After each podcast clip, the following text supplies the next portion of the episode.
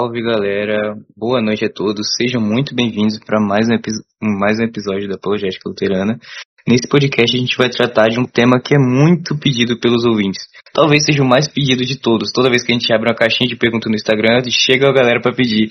Não, quando vocês vão fazer um podcast sobre predestinação, quando vocês vão fazer um podcast sobre eleição incondicional, essas coisas. A galera gosta desse assunto e finalmente estamos trazendo aqui para vocês hoje. E o nosso convidado para falar sobre esse assunto é um cara que a gente já teve o prazer de receber uma vez. Inclusive, se você não ouviu o podcast que a gente gravou com ele sobre a natureza e a graça, é essencial para você entender esse episódio sobre predestinação. É, tá lá no YouTube, é o único episódio que a gente tem com vídeo e tá muito legal, eu recomendo demais. E eu vou passar aqui para ele fazer uma breve apresentação e a gente começar a, o episódio. Se apresente, por favor, reverendo.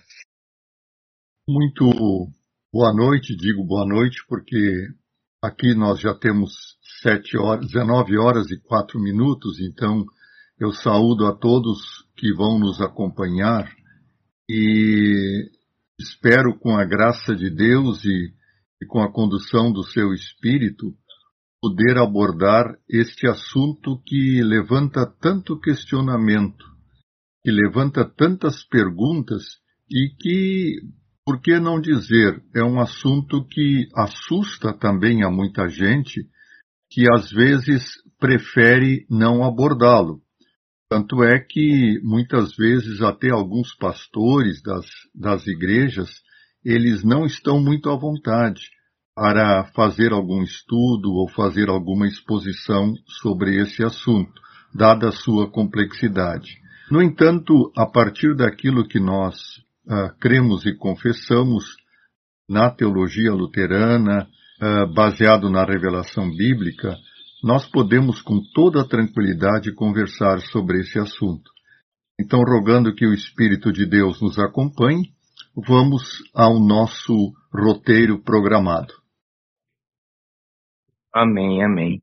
E antes de começar, eu vou passar para o nosso outro host aqui da, da página, o cara que faz as artes, as artes que vocês tanto gostam, que é o Juan, que vai estar aqui com a gente hoje para gravar esse episódio. Se apresente aí pra galera, Juan.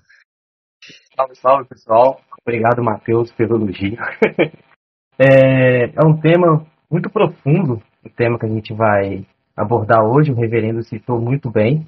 É, quero desejar bem-vindo, reverendo, mais uma vez. É sempre bom tê-lo aqui conosco. É, é um tema muito profundo, né? Um tema onde, onde tem uma complexidade muito grande, porém também é um tema maravilhoso de se, de se conversar, né? Vários teólogos na, ao, durante os séculos na história da igreja tentaram formular uma visão da predestinação, né?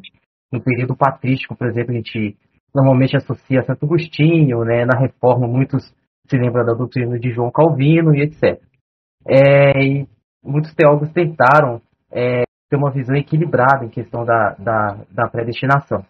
É, indo direto agora ao, ao, roteiro, reverendo, pegando isso aí, que é um tema tão complexo, é, queria te perguntar para os nossos seguidores à base, o que é a doutrina da, da predestinação e o que não é a doutrina da predestinação. E como se relaciona é, com a concepção do pecado humano e como ela pode ser demonstrada nas escrituras. Pois não, Juan. Então vamos aqui começar a, a resposta à sua pergunta uh, de, fazendo uma diferença que para início de conversa ela precisa ser muito bem destacada. Uh, existe uma diferença entre predestinação e presciência de Deus. Uh, a presciência de Deus é a o atributo divino que permite ao nosso Senhor conhecer todas as coisas antes mesmo delas acontecerem. Isto nós definimos por pré-ciência. A presciência de Deus, ela, uh, ela se dirige tanto aos que são salvos, porque Deus de antemão conhece aqueles que são salvos, como também aos que são condenados, porque Deus de antemão conhece aqueles que são condenados. Então, isto é a presciência de Deus.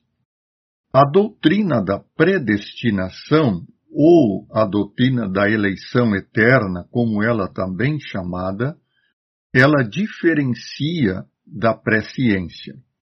Enquanto que a presciência, ela engloba tanto os salvos quanto os não salvos, a doutrina da predestinação ou da eleição, ela uh, engloba apenas os salvos. O que, que isto significa? Significa que há uma predestinação para a salvação. Mas não existe uma predestinação para a condenação. Como se Deus não é antes de todas as coisas ou antes mesmo da fundação do mundo tivesse escolhido predestinar alguns para serem salvos e alguns para serem condenados. Se isto acontecesse, nós teríamos aquilo que nós chamamos de dupla predestinação, ou seja, uma predestinação para salvação e outra predestinação para a condenação. No entanto, de acordo com a Escritura Sagrada, nós temos a Escritura Sagrada fala apenas em predestinação para a salvação. Ela não fala numa predestinação para condenação, como se Deus tivesse aí escolhido alguns da raça humana para salvar e outros da raça humana para condenar. Então, é, esta relação com presciência, para início de conversa, ela é extremamente importante, embora na sua presciência Deus saiba aqueles que serão salvos e aqueles que serão condenados, os que serão condenados não o serão em razão da presciência de Deus, ou seja, em razão de Deus, antes deles mesmos existirem, uh, os tivesse condenados uh, uh, ao, ao inferno, não é? A condenação eterna. Então, a doutrina da predestinação, conforme nós cremos e está revelada na Escritura, é uma doutrina que se aplica tão somente à salvação. Então, esta é a primeira, a primeira questão. Não é, não é uma doutrina que nos, nos diga que há uma dupla predestinação. Isto não acontece. Claro que nós temos aí realmente um mistério, nós temos aí realmente algo que a nossa razão tem muitas dificuldades para aceitar, porque logicamente, não é? A pergunta que que segue e que vem imediatamente é a seguinte: Bom, mas se Deus predestina alguns para a salvação, por que, que Deus não predestina todos para a salvação? Se todos não estão predestinados para a salvação, isso significa que alguns estão predestinados para a condenação. Evidentemente que esta é uma pergunta claramente racional, lógica e esperada quando nós tratamos desta doutrina. No entanto, não é, e aqui eu preciso uh, ressaltar um princípio básico dentro da teologia luterana. A teologia luterana, ela se move dentro de uma tensão mas uma tensão um pouco diferente. Uma tensão normalmente acontece quando algo está entre um sim ou e um não. Aí nós temos uma tensão, algo que está entre um sim e um não. No entanto, na teologia luterana, essa tensão, ela em muitos aspectos e em muitos assuntos, ela está entre um sim e um sim. Entre um sim e um sim. Eu repito, não é? Uh, por exemplo, aqui no caso da doutrina da predestinação, uh, é verdade que Deus quer a salvação de todos? Sim.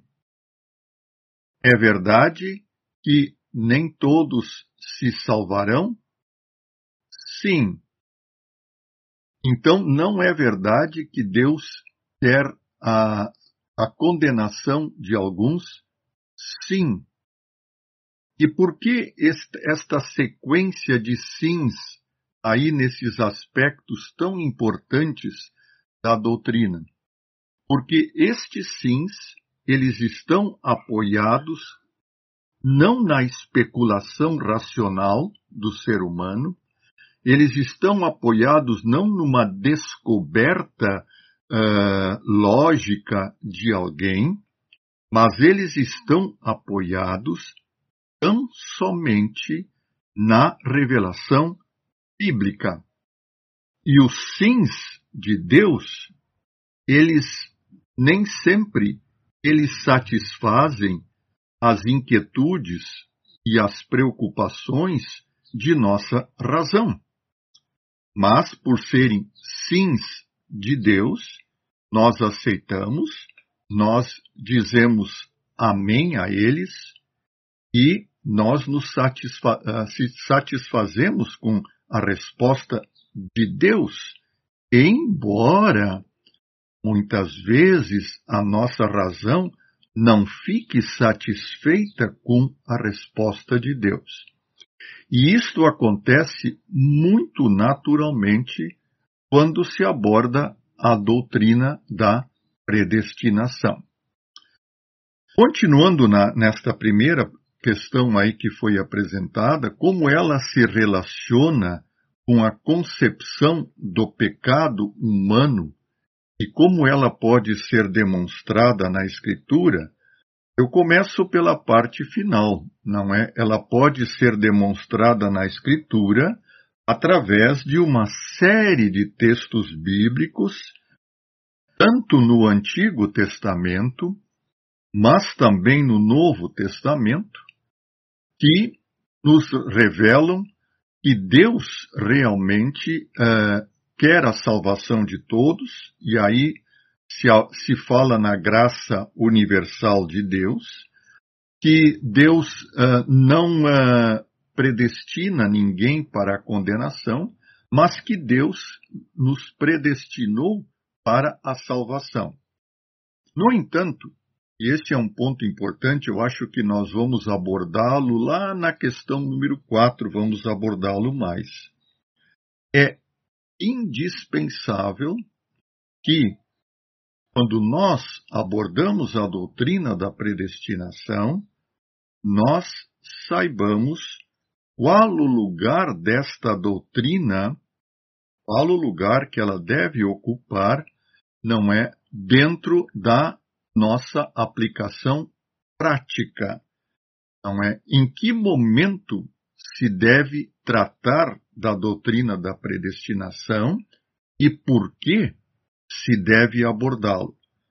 Estes são uh, fatores extremamente importantes e decisivos para se abordar corretamente, pelo menos do ponto de vista da teologia luterana, a doutrina da predestinação. A relação dessa doutrina com a concepção do pecado humano não é, é, é a seguinte que apesar da, da queda do ser humano em pecado, e esta queda ela é culpa exclusiva do ser humano, não é? Não, Deus não tem participação na queda do ser humano em pecado, isto não anula de maneira nenhuma, ou seja, a queda em pecado não anula de maneira nenhuma o desejo salvífico de Deus. e o desejo gracioso e amoroso de Deus de ter consigo os pecadores. Então, é, no momento em que eu, como pecador, eu reconheço o meu pecado, reconheço que mereço a condenação para por causa do meu pecado. Sinto todos os terrores de consciência que a lei de Deus coloca sobre mim, me acusando do meu pecado. Neste momento, tá? saber que em Cristo Deus me predestinou para a salvação, e aí eu vejo o amor de Deus, isto é extremamente consolador. Mas eu acredito que especificamente sobre esse ponto, Juan, nós podemos uh, tratar um pouco mais, e eu estou vendo aqui que você também formulou a quarta questão, que vai abordar mais especificamente este uh, qual é a aplicação prática da doutrina da eleição. Exato, exato. A gente separou assim para deixar ele bem, bem dinâmico o, o podcast, a gente conseguir abordar cada tema é, de forma mais, de forma mais elaborada, né? Eu acho importante também, reverendo, a gente comentar um pouquinho sobre os versículos bíblicos que, que falam sobre isso, né? Que falam sobre predestinação. E o que eu gosto muito é o quando São Paulo fala disso na, na carta aos Efésios. Ele vai dizer no capítulo 1: Bendito seja Deus e, e o Pai de nosso Senhor Jesus Cristo, que nos abençoa com todas as bênçãos espirituais nos lugares celestiais em Cristo, assim como ele nos escolheu nele antes da fundação do mundo, para que sejamos santos e sem culpa diante dele. Em amor, tendo nos predestinados à adoção como filho por meio de Jesus Cristo, para si mesmo, segundo o beneplácito da sua vontade, para o louvor da sua glória, pelo qual ele nos fez aceitos no amado. Ele vai continuar no verso 11 e no verso 12. Nele também tivemos uma, uma herança, sendo predestinados, de acordo com o propósito daquele que opera todas as coisas, de acordo com o conselho da sua vontade, para que nós, que que primeiro confiamos em Cristo, sejamos para o louvor da sua glória. É outro texto importante que eu acho que também não poderia deixar de citar é o de Romanos 8. O de Romanos 8 ele também fala sobre isso, é, no versículo 29 e 30. Porque ele sabia de, antim, de, de antemão, ele também predestinou a ser a conformado à imagem de seu filho, para que ele pudesse ser o primogênito entre muitos irmãos. Além disso, é, a quem ele predestinou, estes ele também chamou. E a quem chamou, estes também justificou. E a quem justificou, estes também glorificou. Ou seja, é uma doutrina que é muito presente na, na teologia paulina, né? Isso também a gente encontra vários versículos no, no Antigo Testamento. É, pode ser demonstrado também pela, pelo uso da, da palavra predestinar, que aparece explicitamente, mas também aparece como escolha, eleitos, eleição, é, chamado, etc. Vários outros textos falam sobre isso também, é, como Deus separa algumas pessoas desde o ventre da mãe, ou antes mesmo da pessoa nascer. Existem vários textos bíblicos que falam sobre isso. Inclusive, eu acho que é uma definição muito interessante da, da, da predestinação, né? Que é uma preordenação para que a pessoa venha, é, por meio dos meios da graça, venha a fé e a perseverar na fé até a salvação e a glorificação. Eu acho isso bem bacana. É, o Juan, ele quer comentar alguma coisa, fazer alguma pergunta? Perfeito, Matheus.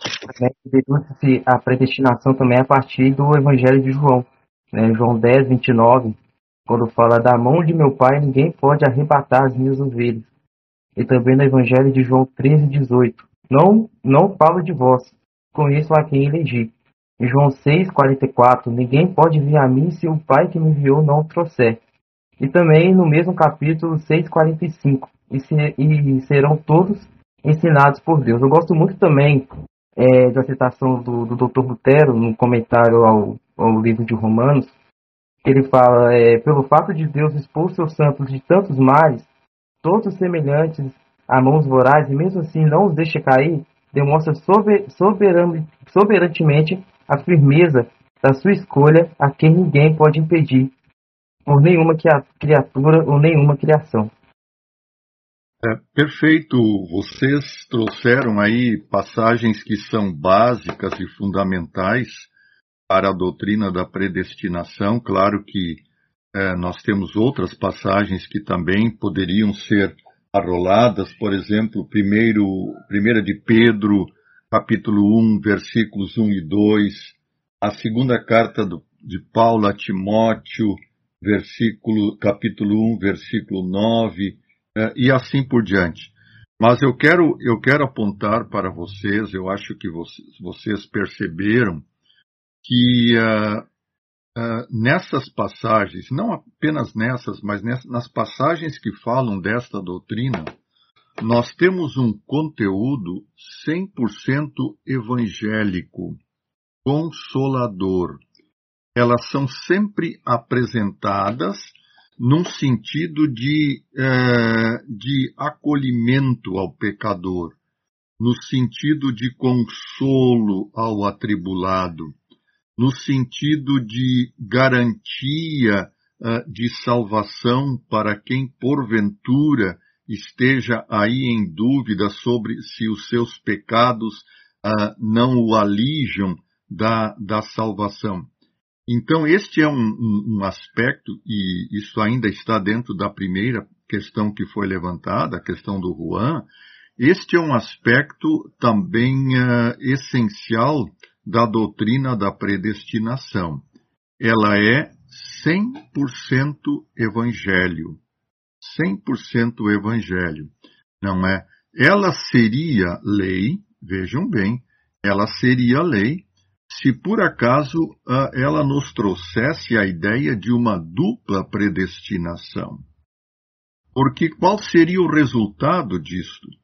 O resultado disto seria colocar sobre nós uma grande preocupação, e isto é fruto de uma pregação de lei, né? uma grande preocupação para saber se nós estaríamos ou não estaríamos entre os predestinados à salvação. Não é? Porque se nós estivéssemos por um decreto antecipado de Deus, uh, está, estivéssemos destinados à condenação, bom, então o decreto de Deus é imutável. Nós não teríamos nenhuma esperança. Então, esse é um aspecto, meus irmãos, extremamente importante quando nós falamos da doutrina da predestinação.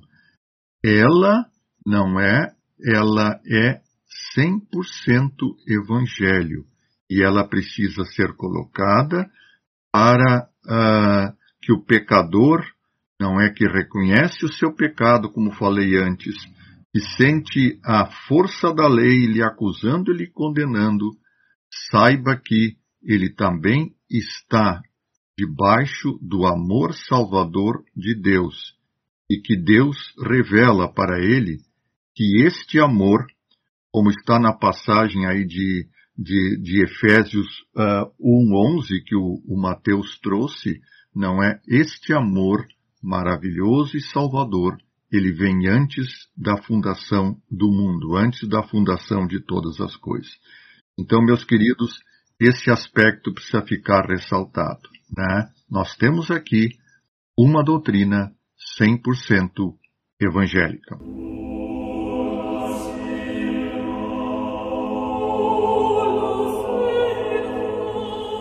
Exatamente, reverendo. E o que você falou é, sobre é, essa questão da consciência, é, de a predestinação ela não pode ser pregada de modo que venha trazer terror sobre as pessoas, mas biblicamente ela é sempre trazida como algo que traz esperança e consolo. É, essa foi uma da, das, das teses que a Fórmula de Concórdia abordou. Inclusive, ela fala explicitamente sobre isso na Epítome 11. Agora, falando sobre a fórmula de concórdia, a gente sabe que ela surgiu a partir de uma série de controvérsias que, que teve entre as pessoas que aderiram à, à Confissão de Augsburgo, né, os luteranos, e como é que foi a controvérsia que, que levou a Epítome 11 e a essa questão da, da predestinação e eleição? A gente pode chamar a eleição como uma eleição incondicional ou não? Pois não, pois não, Mateus. Uh, essa, essa resposta eu posso dar para você lendo uh, literalmente o que o artigo 11, mas agora na declaração sólida, ele, ele escreve sobre o surgimento deste artigo na Fórmula de Concórdia. Ali diz assim: sobre a eleição eterna dos filhos de Deus, ainda não ocorreu entre os teólogos da Confissão de Augsburgo nenhuma controvérsia pública, escandalosa e amplamente difundida. Visto, porém, que esse artigo foi objeto de acalorada discussão em outros lugares, e que também entre os nossos houve alguma agitação a respeito, e considerando que, além disso, os teólogos nem sempre falaram a mesma linguagem, por isso, a fim de, com a graça de Deus, prevenir que futuramente entre aqueles que vierem depois de nós surja desunião e separação quanto a esse ponto, quisemos, na medida da nossa capacidade, inserir também aqui uma explanação deste artigo. Então, rapidamente comentando essa, é, é, essa razão do artigo estar na forma de concórdia, nós temos nesse, é, nesse artigo uma diferença em relação aos outros artigos. Né? Como você bem mencionou, os outros artigos eles é, surgiram na forma de concórdia a partir de controvérsias. Né? Tivemos a controvérsia antinomista e assim por diante. Então, a partir de controvérsias, os uh, confessores precisaram elaborar os artigos para por assim dizer, por ordem na casa. Aqui não houve nenhuma controvérsia pública difundida e que tivesse causado escândalo, mas ele já foi objeto de discussão em outro, acalorada em outros lugares, quer dizer, em outros redutos uh, evangélicos, né? Também entre os nossos, diz, houve alguma agitação a respeito, então alguns se se sentiram agitados e perturbados, né? considerando também que os teólogos nem sempre falaram a mesma linguagem, e isto, isto foi evidente na própria história e da, da, da, da reforma, né? e prevenir que futuramente aqueles que vierem depois de nós surja entre eles uh, desunião e separação, eles então, os confessores, aqui os autores da forma de concórdia, resolveram uh, incluir nos artigos da forma de concórdia esse artigo sobre a eterna presciência e eleição de Deus. E eu digo hoje, graças a Deus, que o incluíram, né? porque ele continua sendo para nós, e acredito que será até o final dos tempos, de extrema valia porque ele realmente nos mostra aquilo que os nossos pais, confessores, uh, criam, entendiam e ensinavam sobre uh, esse artigo e que assim baliza também aquilo que nós hoje cremos uh, e, e, ensinamos. Então essa é a razão por que, que o artigo foi incluído na forma de concórdia. É, eu estava lendo também sobre isso no livro The Lutheran Confessions, é, que conta um pouco da, da história e da teologia do livro de Concórdia, e também no, no Entre Wittenberg e Genebra. Eu lembro de ter lido sobre uma, uma controvérsia que, que aconteceu envolvendo alguns reformados, inclusive aquele reformado bem conhecido chamado Zante, é, lá em Estrasburgo, que resultou também no consenso de Estrasburgo, só que ele não acaba que não definiu muita coisa. O Conselho de Estrasburgo ele vai vai chegar mais ou menos onde a gente falou no começo, que a predestinação ela, ela deve ser pregada como consolo. É, mas ainda existem outros grupos que a, a forma de concórdia ela vai interagir. Inclusive existe uma seção afirmando a afirmativa da doutrina, o que, que os luteranos creem sobre isso, e a negativa, o que, que eles é, rejeitam. E eu separei aqui um trecho muito importante é, no, na Epítome 11, na, no artigo 44, sobre a afirmativa, né? O que, que os luteranos creem sobre isso. é, vai falar que Deus ele resolveu e decretou antes do começo do mundo que ele mesmo ia criar e operar em nós tudo que pertence à nossa salvação. E eu acho isso muito interessante, né? Porque ele vai falar também como a eleição como uma causa da, da fé, da, da perseverança e da salvação. Como se não houvesse em nós alguma causa que levasse Deus a nos amar, mas Deus nos ama independente de que nós somos, né? É, São Paulo vai falar sobre isso lá em Romanos. Ele fala que Deus nos amou enquanto ainda éramos pecadores.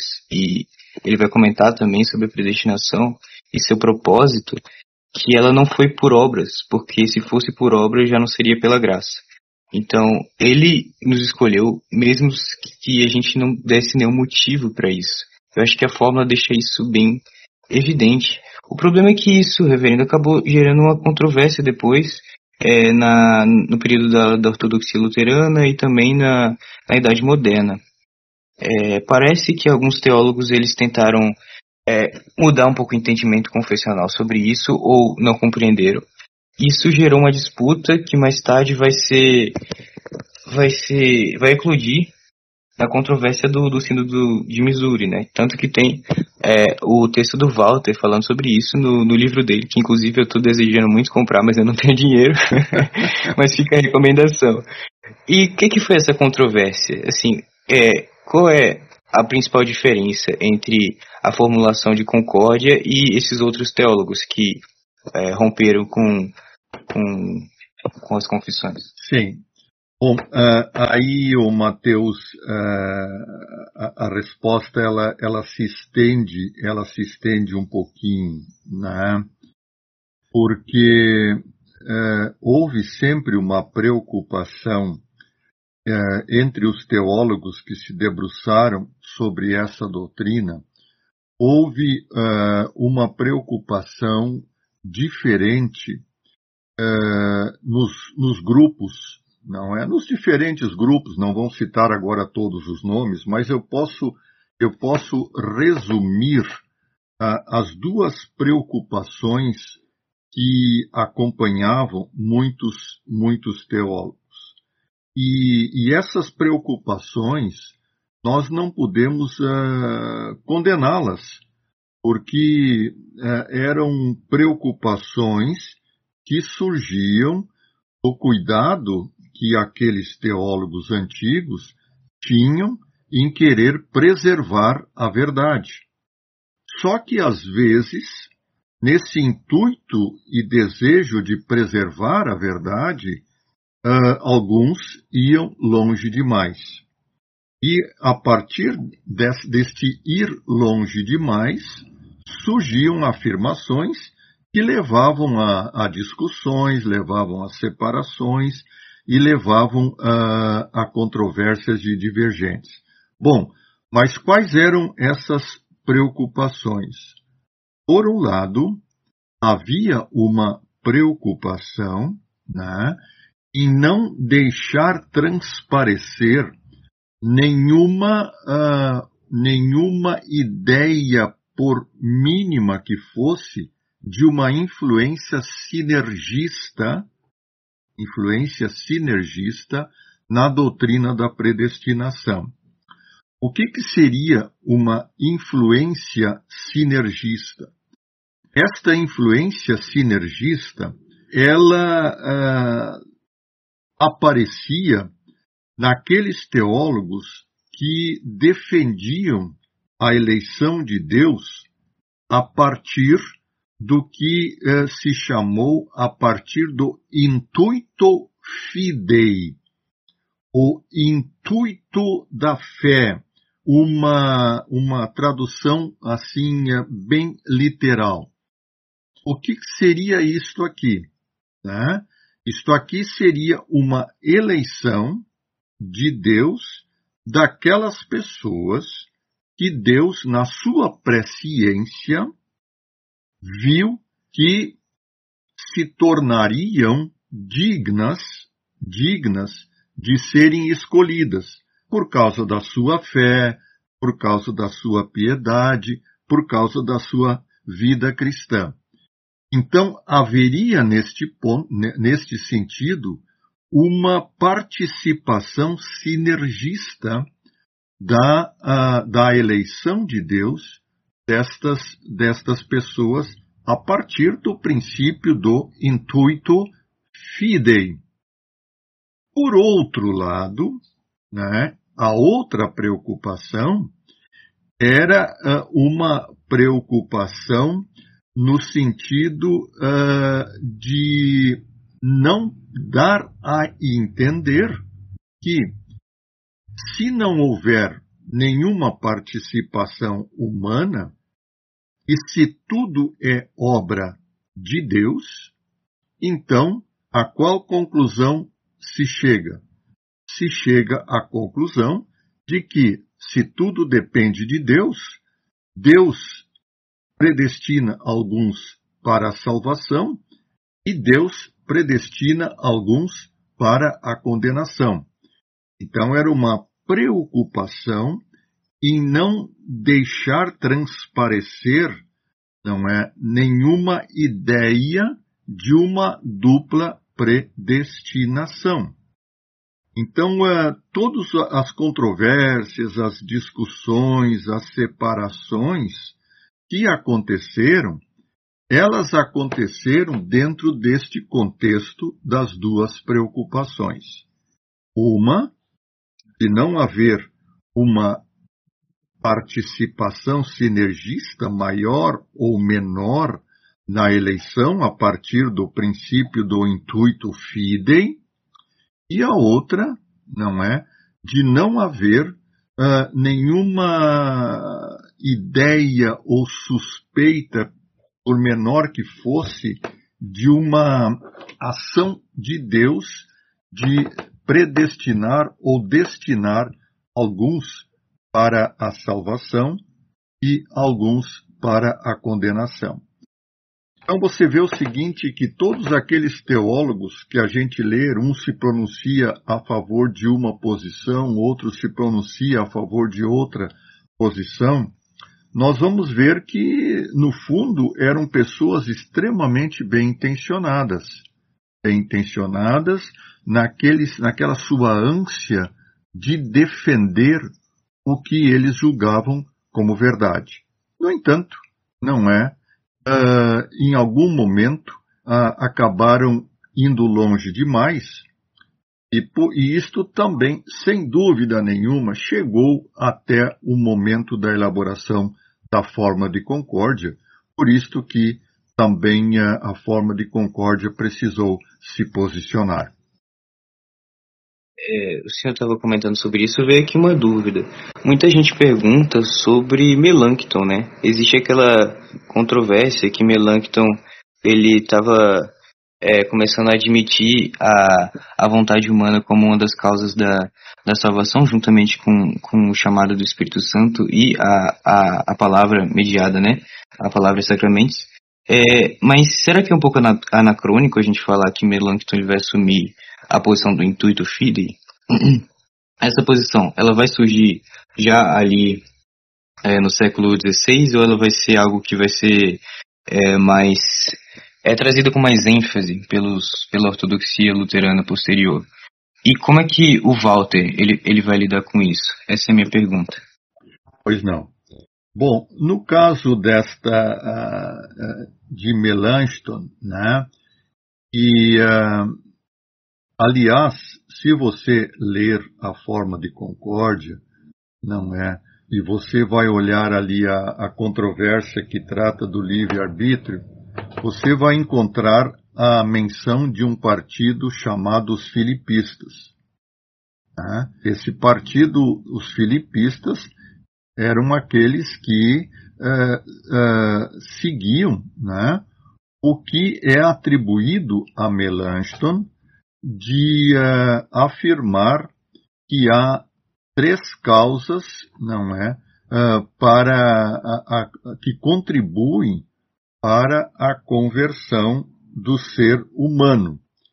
E uma terceira causa, Melanchthon, segundo é atribuído a Melanchthon, e está escrito ali, é a vontade humana que assente e assentir aqui é com, com dois S, né? Que assente a ação do Espírito Santo por meio uh, dos meios, por meio da, da palavra.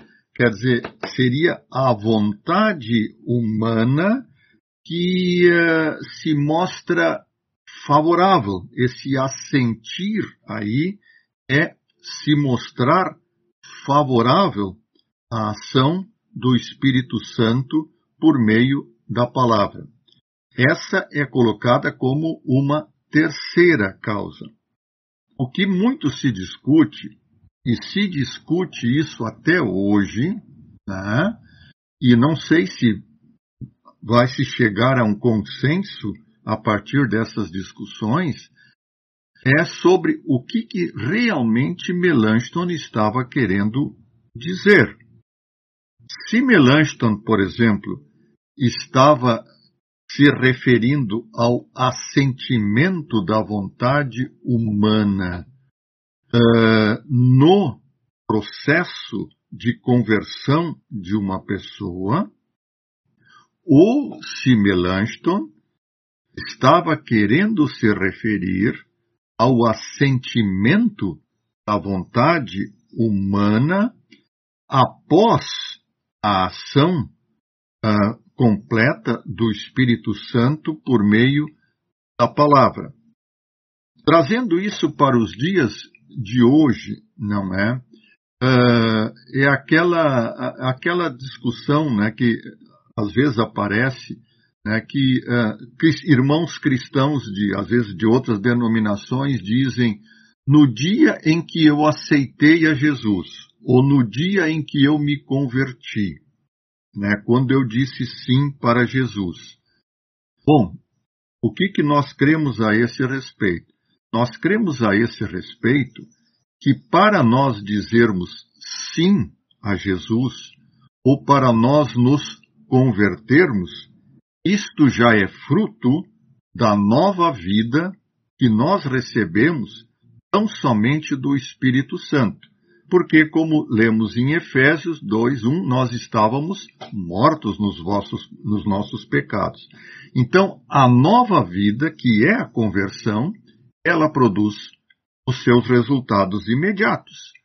E o resultado imediato disto é eu poder dizer: eu creio agora, eu aceito a Jesus agora, eu estou convertido agora.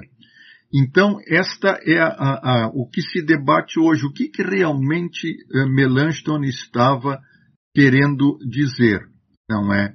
Se ele incluía esse assentimento da vontade humana no processo de conversão, ou se ele colocava já também no processo de conversão o resultado da conversão, né? quando então a vontade humana ela assente, ela participa, ela leva o ser humano a dizer sim, eu creio, sim, eu quero ser de Jesus e assim por diante.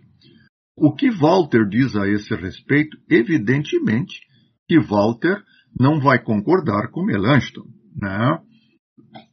Walter vai nos mostrar, vai defender não é a total incapacidade do ser humano por natureza de assentir a ação do Espírito Santo por meio da sua palavra. E Walter vai manter claramente que a conversão é obra tão somente e exclusiva de Deus Espírito Santo através da palavra. E que o assentir da vontade humana já é um fruto da conversão. Então, Walter diz isto claramente. Agora, o que realmente está em discussão é que, de fato, o que, que Melanchthon queria dizer. Os filipistas da época, não é, entendiam essa afirmação de Melanchthon como uma participação da vontade humana no processo de conversão.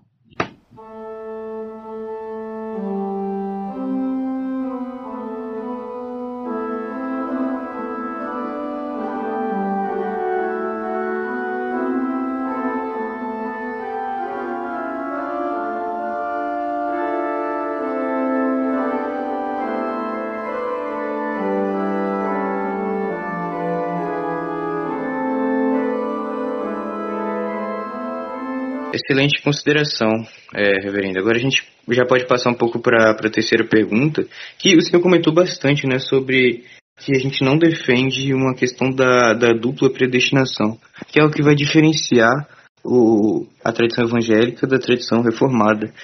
E tem, tem duas principais maneiras como os reformados eles falam sobre essa questão da, da predestinação. A primeira, que é a supralapsariana, que Deus escolheu os eleitos e os não eleitos antes da queda, então ele não considerou a queda, ele simplesmente elegeu e depois teve o decreto da, da queda, então ele vai mandar Jesus para salvar os eleitos.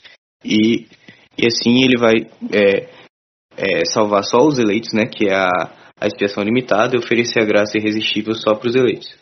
É, e a concepção infralaps, infralapsariana, que vai dizer que não, é, teve o decreto da queda, mas Deus fez a eleição só depois é, que a humanidade pecou e olhou para uma, massa de humanidade que era pecadora e escolheu alguns e enviou Jesus para morrer por esses alguns.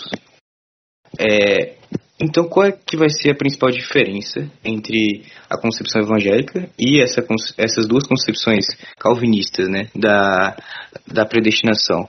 É, uma coisa que eu gostaria que o senhor comentasse também é sobre se a predestinação ela é absoluta e se o luteranismo tem alguma questão de ordem dos decretos, que é algo que para mim ainda soa um pouco estranho a gente investigar a ordem dos, dos decretos de Deus. Você pode comentar um pouco sobre isso, por favor? Bom, vamos lá. Então, ah, quais as principais diferenças entre a predestinação calvinista para a concepção luterana? Você resumiu bem, não é? Nós temos ali os supralapsarianos e temos também os, os infralapsarianos, e você escreveu claramente as duas, as duas posições, né? Mas nas duas posições, eh, tanto no, na supralapsariana, antes da queda, quanto na infralapsariana, depois da queda, o que, que nós encontramos de comum? Nós encontramos de comum um decreto de Deus destinando alguns para a perdição. Então, é, então isto, é, independentemente se é na, na supra ou na infra, o que temos em comum é o decreto de Deus para a perdição. E aí está realmente a diferença marcante para a concepção luterana de predestinação. A concepção luterana de predestinação não existe um decreto de Deus, nem antes da queda, nem depois da queda, para que alguns sejam condenados. Não é? Existe realmente uma ação de Deus para a salvação. E esta salvação, ela está embasada naquilo que nós chamamos de graça universal.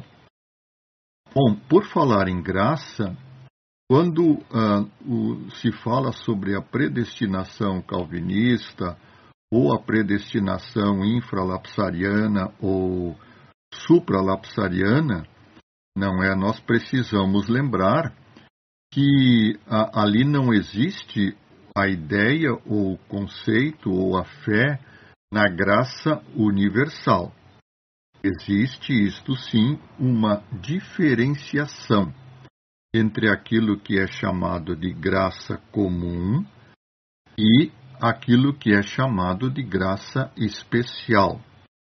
Ou seja, segundo essa compreensão calvinista, o, a graça comum de Deus ela abrange todos os seres humanos e faz com que todos os seres humanos recebam os benefícios da graça de Deus.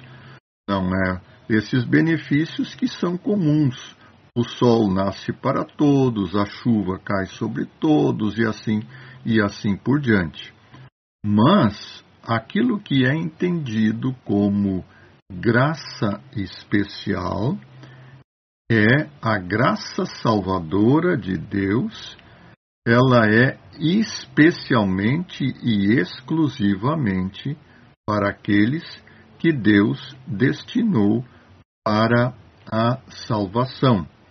não é deixando fora aqueles que Deus uh, destinou para a condenação.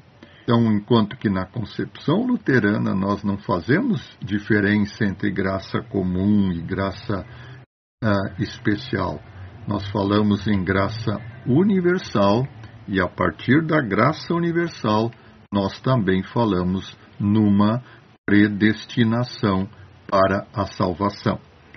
É, outra coisa que eu, que eu, queria que eu queria comentar é que o Miller ele trata ele trata bem essa questão do, do da relação da, da doutrina luterana com, com a doutrina tanto sinergista ou arminiana como a calvinista. Porque tem muita gente que tem a falsa impressão que o luteranismo ele tenta ser uma via média entre as duas coisas, e isso é mentira. A tradição luterana ela surge bem antes da controvérsia arminiana e calvinista surgir. Então a gente já tem uma forma sistematizada de fazer a nossa, a nossa teologia, né? E sim, é, antes de partir para a próxima pergunta, é importante a gente deixar bem claro o que, que a gente acredita, né? Antes de é, falar um pouco da, do que os outros acreditam. E, e assim, eu trouxe duas citações que vão falar um pouco sobre, sobre um pouco da nossa concepção sobre o assunto. Daí a gente vai comparar um pouco com a, a predestinação para os calvinistas. É, a primeira é que a gente vai citar por que, que a eleição ela vai ser é, incondicional, né? É, incondicionada, tipo, a pessoa não vai merecer ser escolhida por Deus. Ela não vai dar nenhum motivo para Deus a escolher, mas Deus a escolhe por puro amor, que é, São Tomás de Aquino ele vai falar. Mas a eleição e o amor não se exercem do mesmo modo em nós e em Deus, porque a nossa vontade não causa o bem que ama, ao contrário, o bem pré-existente é o que nos incita a amá-lo. Por isso, elegemos a quem amamos, por onde, em nós, a eleição precede o amor. Mas o inverso se dá com Deus, cuja vontade, querendo bem a quem ama, é causa da, da que este, de preferência ao outro, possua esse bem. E, portanto, é claro que o amor, racionalmente, é anterior à eleição, e esta a predestinação, por onde todos os predestinados são eleitos e amados. Isso, eu achei muito interessante essa, essa citação, porque ele, ele inverte um pouco a nossa lógica, né? Ele fala, não, a gente escolhe algo porque a gente vê o bem naquilo, a gente vê o motivo para amar. Mas Deus não, Deus é a fonte do bem, é Deus que infunde o bem nas criaturas. E ele vai escolher para que a, a pessoa seja boa, entendeu? Isso vai ser por pura graça e beneplácito da sua vontade. Eu acho isso excelente. E a outra coisa que que eu acho é, também interessante para falar é que os dogmáticos luteranos eles eles definem a, a eleição como ordenada e não absoluta. É, ou seja, Deus ordena salvar um certo número de pessoas, trazendo-os para a fé em Cristo através da operação do Espírito Santo. Mas na medida em que a eleição é fundada na graça de Deus, que vê no eleito essa graça preveniente, que, que essa graça preveniente não será impedida, ela não, não é condicional, mas simples e categórica. Finalmente, a eleição é imutável, visto que os eleitos, é, se se afastarem temporariamente de Deus, no final não poderão perecer. Ou seja, aqui falando que ó, tanto a nossa concepção de, de eleição ela é incondicional, ou seja, a pessoa não faz por merecer a escolha de Deus. E ela também é imutável, ou seja, quem Deus escolheu certamente será salvo no final. E aqui vai a, as duas perguntas, né, sobre a diferença entre o calvinismo e o luteranismo. O que, que é exatamente uma a, a diferenciação entre a eleição ordenada e absoluta? E a segunda é como é que o dom da perseverança ele vai ser incluído nesse processo? É, é possível uma pessoa que uma vez creu, é, porventura venha apostatar da fé? E como é, a gente deve compreender a eleição e o dom da perseverança. Perfeito, Mateus. São duas perguntinhas bem cabeludas, né? Mas, mas elas estão dentro aí do, do nosso assunto e estão dentro do, do contexto aí e nós podemos abordá-las uh, tranquilamente, né? A primeira é sobre a diferença entre uma eleição absoluta e uma, uh, uma eleição ordenada. Foi isso, né? É o que você perguntou, né? Pois bem, uh, vamos lá então. Uma eleição absoluta uh, seria uma eleição uh, sem meios, né? uma eleição simplesmente decretada. Uma eleição simplesmente decretada seria uma eleição absoluta. Uh, a eleição ordenada, e o, quando nós falamos em ordenada, isso traz uma ideia de ordem, não é? Há uma certa ordem. Só que esta ordem, ela precisa uh, ser uh, colocada a partir da visão de Deus sobre o que, que significa esta ordem. Esta ordem significa que Deus decidiu, resolveu, que a eleição do, uh, do ser humano para a salvação, ela acontece dentro de uma ordem. E qual é esta ordem? Em primeiro lugar, há toda a obra de, Deus, de Cristo para a salvação do ser humano. Então, esse é o primeiro ponto. O segundo ponto é o oferecimento desta salvação através da pregação do Evangelho que nos traz o resultado da obra de Cristo para a nossa salvação. E o terceiro ponto dentro desta ordem é a fé, a confiança, a confiança na, no resultado da obra salvífica de Cristo para me garantir que eu sou eleito e para me garantir que eu sou salvo. Se ela fosse absoluta, veja bem, esse ponto agora é extremamente sensível, mas importante. Se ela fosse absoluta, ela ia pôr de lado esta ordem. E qual seria a consequência natural disto?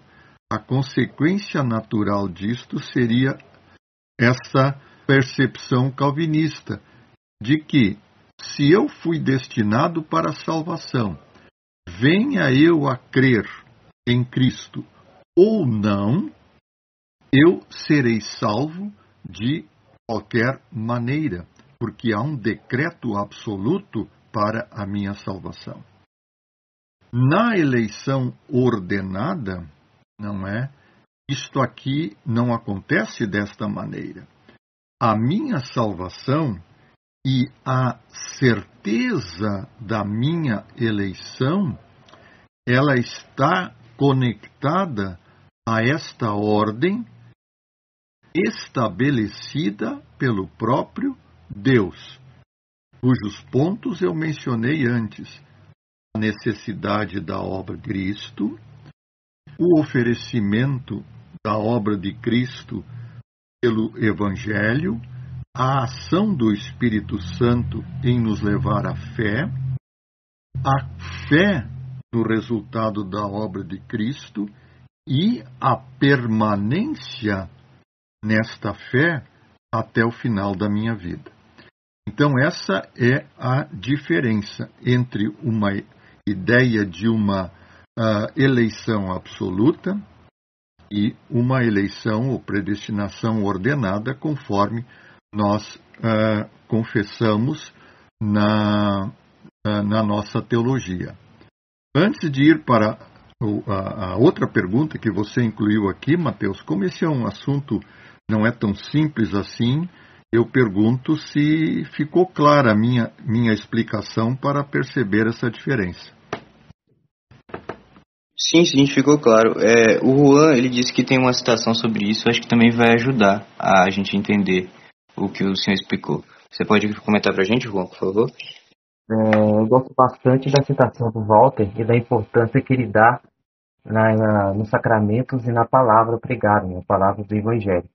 É, a doutrina da eleição do Walter, para ele, a eleição se dá por meios concretos. Né? Ele argumenta que o mérito de Cristo e seus benefícios deve estar devem ser oferecidos e administrados a nós por meio da palavra, do Evangelho e dos sacramentos. E tem uma citação dele que eu gosto bastante, que é o seguinte: as pessoas são ensinadas que devem buscar a eleição eterna em Cristo e, seu, e no seu santo Evangelho, como no livro da vida, pois o Evangelho não exclui nenhum pecador penitente, mas chame e os convida por todos os pobres, todos os pecadores perturbados e aflitos ao arrependimento, ao reconhecimento de seus pecados e à fé em Cristo, que é prometida ao Espírito Santo para a vida e purificação e renovação.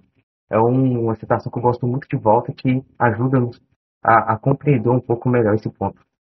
Perfeito, Juan. Obrigado por trazer essa citação de Walter. Ela, ela realmente ajuda bastante, não é? E, e ela, ela exemplifica aquilo que nós, uh, que nós afirmamos. Por exemplo, uh, se uma pessoa perguntar, mas como eu posso saber que eu sou eleito para a salvação? Não é? Então nós respondemos uh, aqueles olhe para a cruz de Cristo. A tua eleição, a garantia da tua eleição está no Cristo na cruz e no Evangelho que chega aos teus ouvidos, oferecendo o resultado da obra do, do Cristo na cruz. Quer dizer, não procure uh, perscrutar os desígnios secretos de Deus de querer uh, descobrir, bom, será que eu estou no decreto dos sims ou será que eu estou no decreto dos nãos?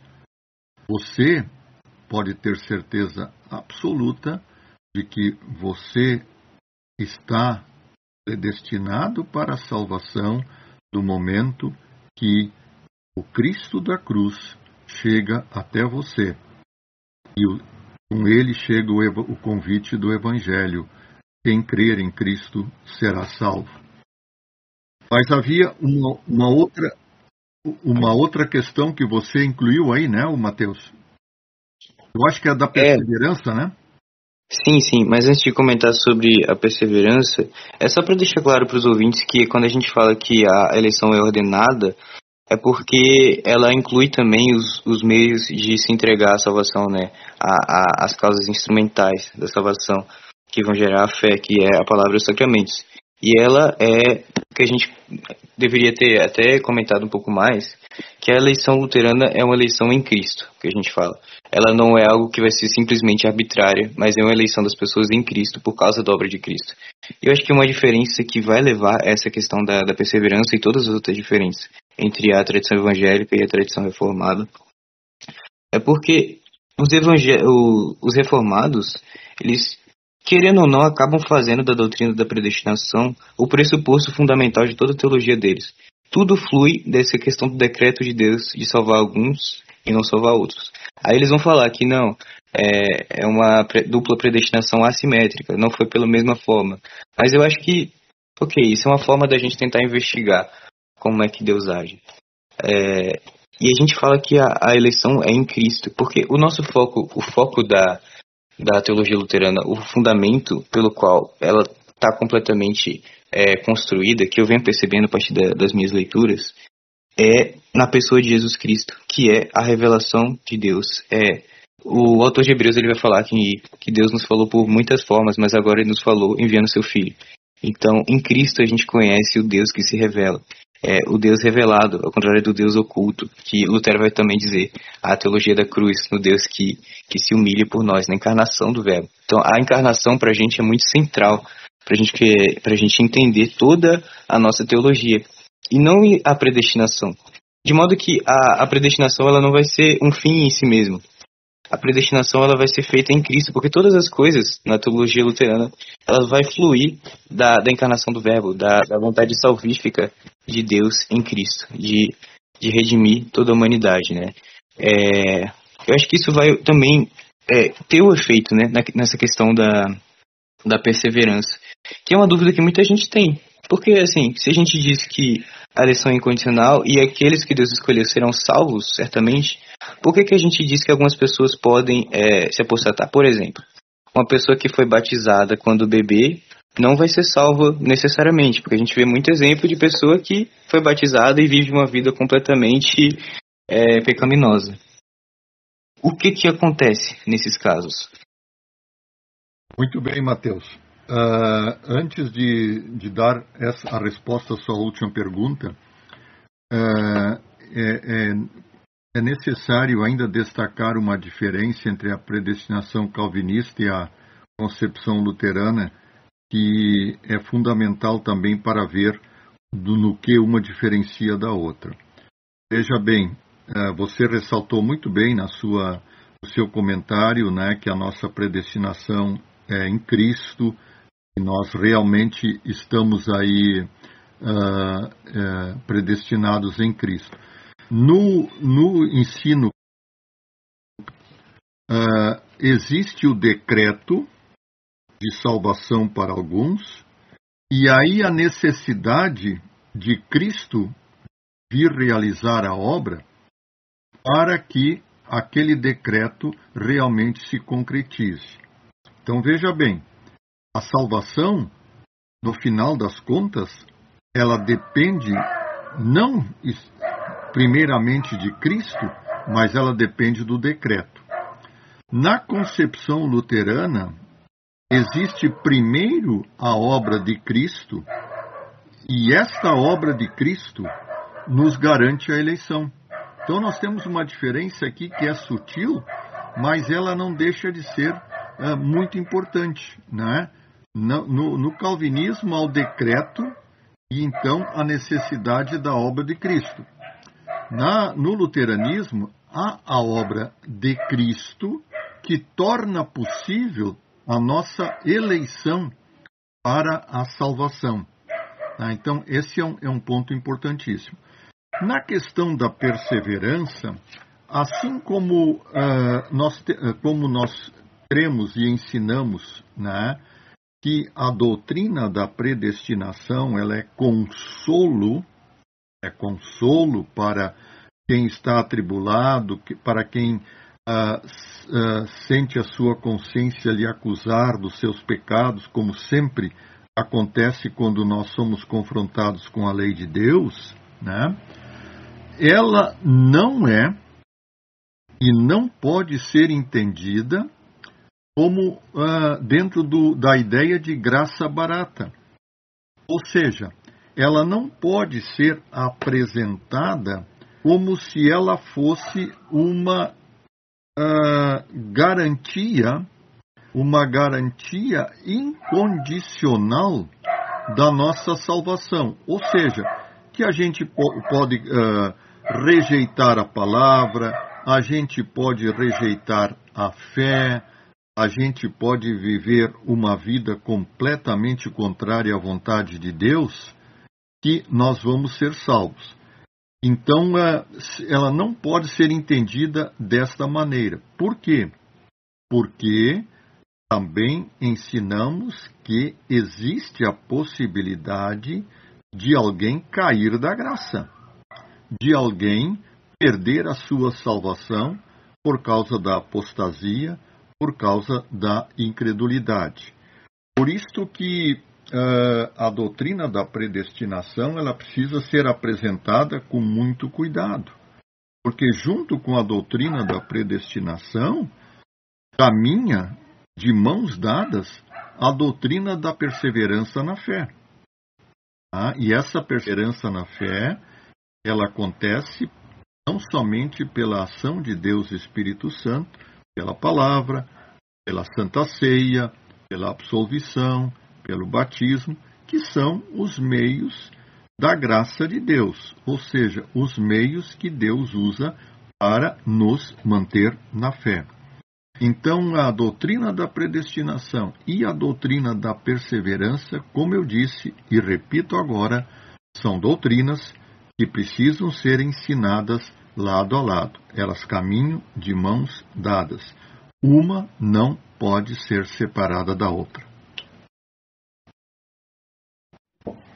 Excelente, excelente, velho. É, alguns amigos que interagem comigo, eles vão é, tentar contrariar né, um pouco do nosso pensamento, porque se a gente diz que, que a, a eleição é unicamente da parte de Deus, que ele escolhe graciosamente, e também que Deus quer salvar todos, por que, que ele não salva todos? Ou seja, é, eles vão chegar à conclusão: não, Deus não quer salvar todos. Mas assim, a Bíblia mostra claramente que Deus quer salvar todas as pessoas. Mas também mostra claramente que as pessoas que se perdem, se perdem pela sua própria culpa. E os que são salvos, são salvos somente pela graça. E eu acho que uma explicação bem interessante sobre isso, que não é exatamente a explicação, porque no final das contas ela vai apelar para o mistério, é o que o, os dogmáticos eles vão falar sobre a vontade antecedente e a vontade consequente. É, parafraseando, né, eles, eles vão acabar dizendo que a vontade antecedente é a vontade de beneplácito de Deus para todas as criaturas, no sentido de que ele quer que todas sejam salvas. É, e por isso ele chama verdadeiramente as pessoas pelo Evangelho e enviou Jesus para morrer por todas as pessoas. É, porém, pela sua presciência, ele vê que as pessoas, por algum defeito nelas, são impedidas de alcançar essa salvação. É, então, ele usa da sua vontade de, de beneplácito, sua graça, para transformar os corações das pessoas, para, por meio do, da palavra e sacramento, gerar a fé. É, tem até aquela, aquela citação do, do Dr. Martin Lutero no Catecismo Menor, né, que eu não posso vir pelas minhas próprias forças ter a fé, mas o Espírito Santo gera em mim. Então, o Espírito Santo vai gerar fé no eleito e, e também é, levar a, caridade, ao amor, à santificação. É, e, e, essa seria, então, a, a vontade consequente sendo aplicada. E também, assim, a gente pode entender a vontade antecedente como esse desejo é, universal de Deus salvar todas as pessoas e a vontade consequente de é, porque as pessoas elas rejeitaram o evangelho maldosamente, o evangelho que foi realmente oferecido para elas, tá? Essa é outra diferença que a gente tem. A gente vai dizer não, quando Deus chama, ele chama verdadeiramente e as pessoas podem resistir à, à graça que é oferecida. Existe sim uma graça objetiva sendo oferecida ali e não apenas algo ficcional. É, e essas pessoas que rejeitam, elas são condenadas pela vontade consequente de Deus, é, que é essa essa questão da, de condenar aqueles que rejeitam o Evangelho de Cristo. Então nada foge da soberania e da vontade de Deus. Mas aí vai entrar aquela questão. Então por que Deus não usa essa vontade graciosa para salvar todas as pessoas? Visto que a pessoa que foi convertida não foi por alguma razão nela, mas somente pelo propósito de Deus. E aí eu respondo que eu não posso responder, sabe? Que eu acho que é o, o mistério da fé é como diz São Paulo: Quem és tu, ó homem, para discutir com Deus? Acaso nós podemos é, investigar os propósitos divinos?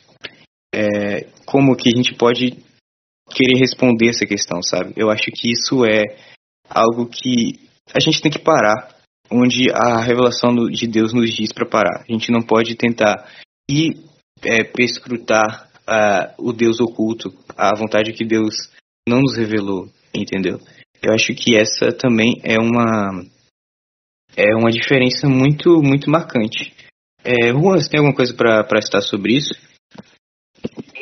A questão de que você falou também tem muito na questão do, do pecador para o pecador, né? É, eu gosto muito quando o doutor Lutero ele cita que há dois tipos de pecadores, né? Uns são pecadores que confessam ter pecado, mas não desejam ser justificados. Em vez disso, eles pecam ainda mais, né, de sorte que na morte eles, eles desesperam em vida e são escravos do mundo e das suas próprias concupiscências.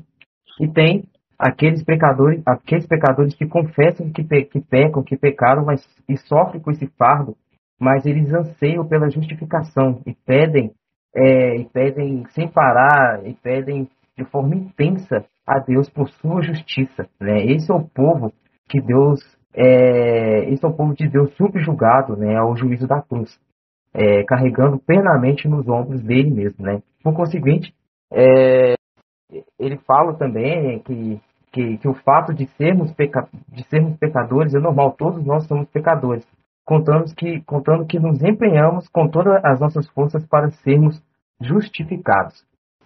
É, também, o, o reverendo, o senhor quer comentar alguma coisa, acrescentar alguma coisa? É, eu teria aí uma, uma, série de coisas a comentar em cima das observações que vocês, vocês fizeram, não é? é essa distinção entre vontade antecedente e vontade consequente aí que o Miller apresenta e o Mateus resumiu bem, não é, está absolutamente correta, eu concordo, eu concordo plenamente, né? Uh, um comentário sobre a pergunta, então, se Deus quer a salvação de todos uh, e por que que nem todos se salvam, então, se Deus quer a salvação de todos, porque não salva todos, não é? Uh, em alguns círculos calvinistas, nós ouviríamos a, a, a seguinte resposta. eu não vou aqui generalizar, dizer que todo calvinismo pensa assim, mas poderíamos encontrar a resposta que se baseia numa distinção que é feita entre aquilo que se chama a voluntas beneplaciti, não é? O, o Mateus citou a vontade do beneplácito, a voluntas beneplaciti e a voluntas signi, ou seja, a vontade do beneplácito e a vontade do sinal. O que, que é isto para a compreensão calvinista? Para a compreensão calvinista, isto aí é que uh, existe, que Deus revela, que Deus tem duas vontades, quer dizer, não, não que Deus tem duas vontades, mas Deus tem uma vontade que ele revela pelo sinal, e o sinal é a palavra, onde ele diz que ele quer a salvação de todos, mas que Deus tem uma vontade oculta, não revelada no sinal, não revelada na palavra, que é a vontade do seu beneplácito, onde Deus então uh, resolveu salvar alguns e condenar outros para uh, honra de sua glória. Então seria uma, uma, uma, uma definição, uma resposta não é, bíblica, né, mas uma resposta lógica. E nós entramos neste assunto, né, o Mateus tocou também assim um pouquinho nele. Nós entramos neste assunto aí a partir de Lutero. Lutero nos ajuda muito quando ele nos ele fala no Deus revelado e no Deus oculto. E Lutero é muito claro, né, em dizer que nos cabe conhecer o Deus revelado. O Deus oculto é, aqui, é o Deus que não se revela, e é, é o Deus que uh, oculta e guarda para si todos aqueles mistérios que nós uh, gostaríamos de, de, ter respostas para ele, não é? E alguns desses mistérios aqui já foram conversados hoje à noite. Mas nós nos cabe conhecer, crer e confiar e nos submeter ao Deus revelado. E esse Deus revelado é o Deus que se revela na encarnação, é o Deus que se revela em Cristo, é o Deus que se revela na cruz, é o Deus que se revela na sua, na sua palavra. Então, nesse sentido aqui, nós uh, ficamos assim uh, muito tranquilos com esta ajuda que Lutero nos dá em dizer que o que tem para nós né, uh, é aquilo que nós encontramos no Deus revelado.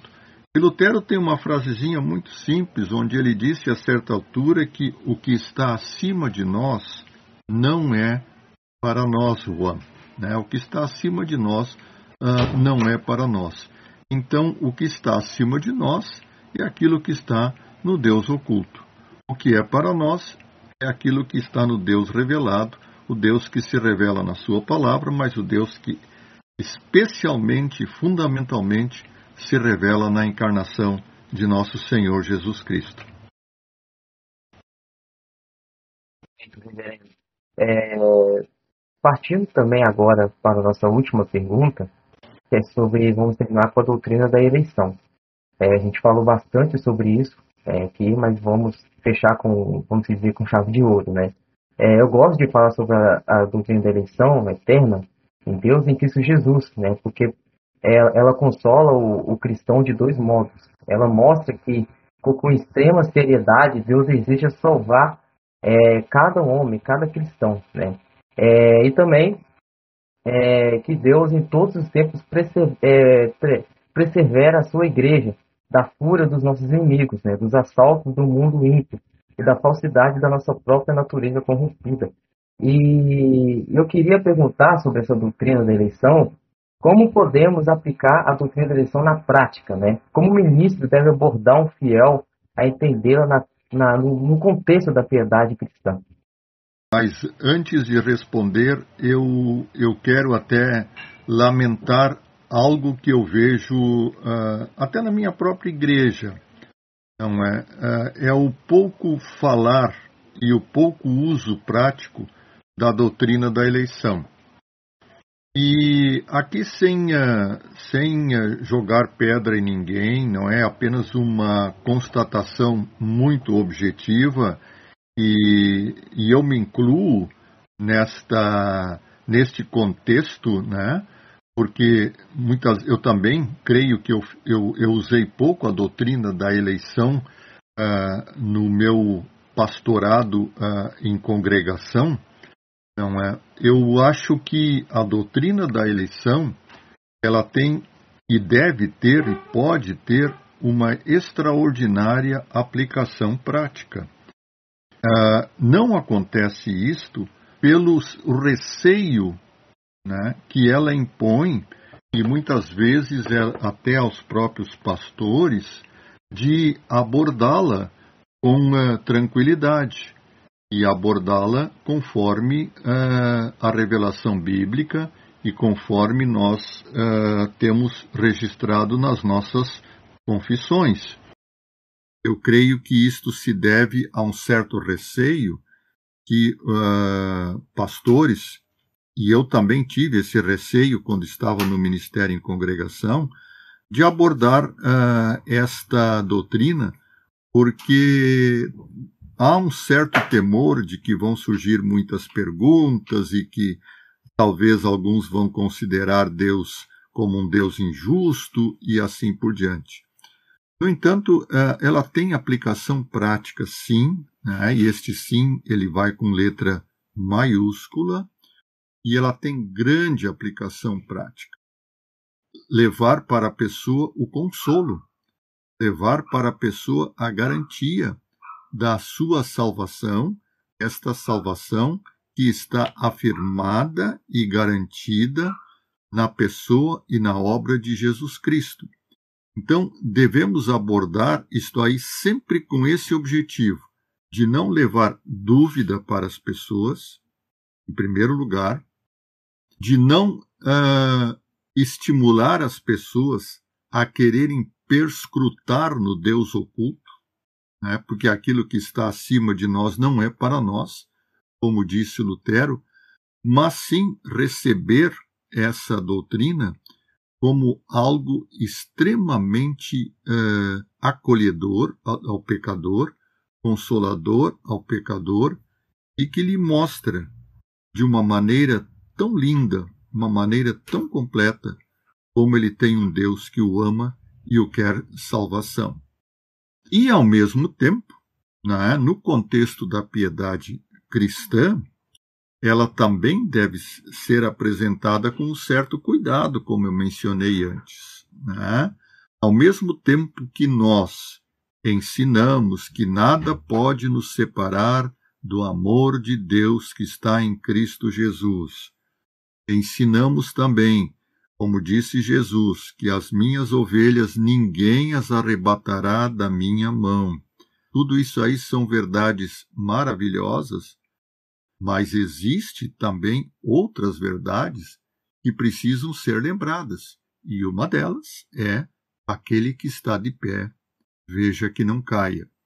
Então, o cuidado que devemos ter para não dar a entender para um fiel que uh, essa doutrina ela é uma, uh, uma, uma produtora daquilo que nós chamamos de graça barata, ou seja, de que você, uh, convencido de que está predestinado, você pode viver uma vida de completo desprezo, uh, irresponsabilidade e, e não piedosa no sentido que nós entendemos o que vem a ser uma vida piedosa, ou seja, uma vida em confiança à palavra de Deus, em submissão à sua palavra e especialmente na busca diária e permanente do perdão para todos os nossos pecados.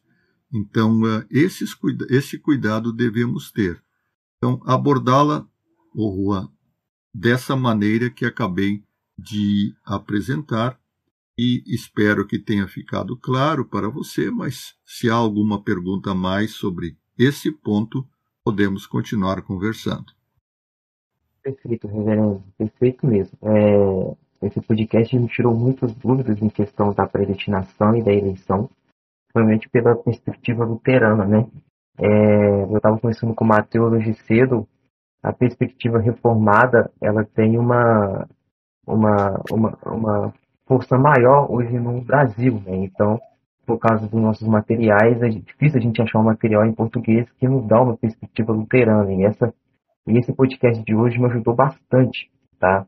Essa perspectiva. Muito obrigado, Evandro, pelas suas explicações, pela sua calma em responder. Nos ajudou bastante. Tenho certeza que ajudou também o nosso ouvinte que está aí.